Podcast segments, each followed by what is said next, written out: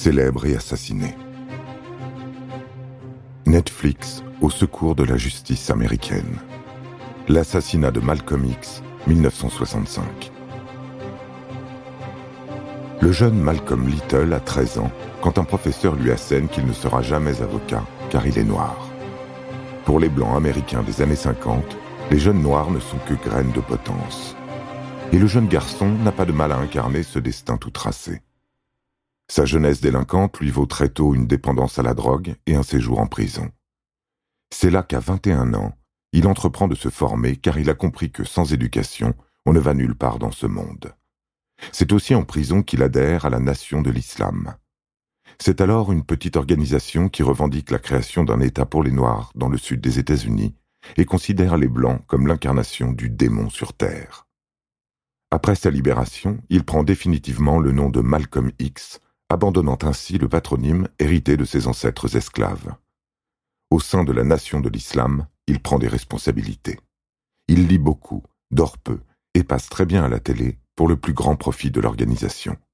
Grâce à lui, elle passe de 500 membres en 1952 à 30 000 en 1963. Mais sa popularité fait des jaloux. Malcolm est un extrémiste.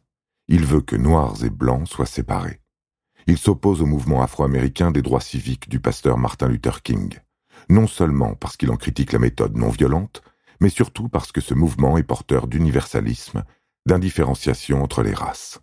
Il estime que les Noirs doivent se débarrasser des chaînes du racisme par tous les moyens nécessaires, y compris la violence. Il est très populaire parmi les Noirs américains lassés de la ségrégation et de l'injustice violente qu'ils subissent au quotidien. À 38 ans, après un pèlerinage à la Mecque, il quitte la nation de l'islam et fonde sa propre organisation. Il se fait moins violent et se rapproche du mouvement traditionnel des droits civiques. Le 4 février 1965, trois bombes sont lancées contre sa maison.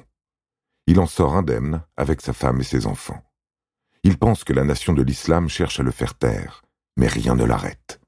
C'est ainsi qu'il se rend au Audubon Ballroom à Harlem le 21 février 1965.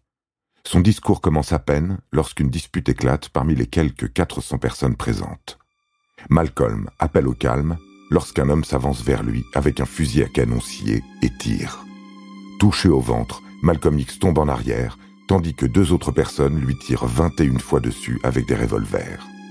Malcolm X décède peu après son arrivée à l'hôpital.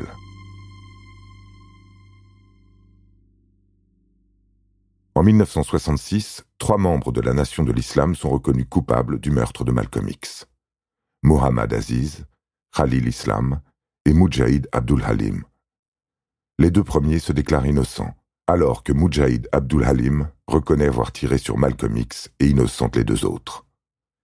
Début 2020, la chaîne américaine Netflix diffuse une série documentaire intitulée Qui a tué Malcolm X?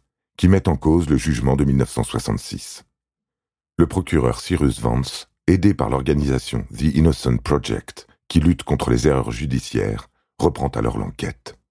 Il trouve des témoins et des documents non exploités lors de la première enquête.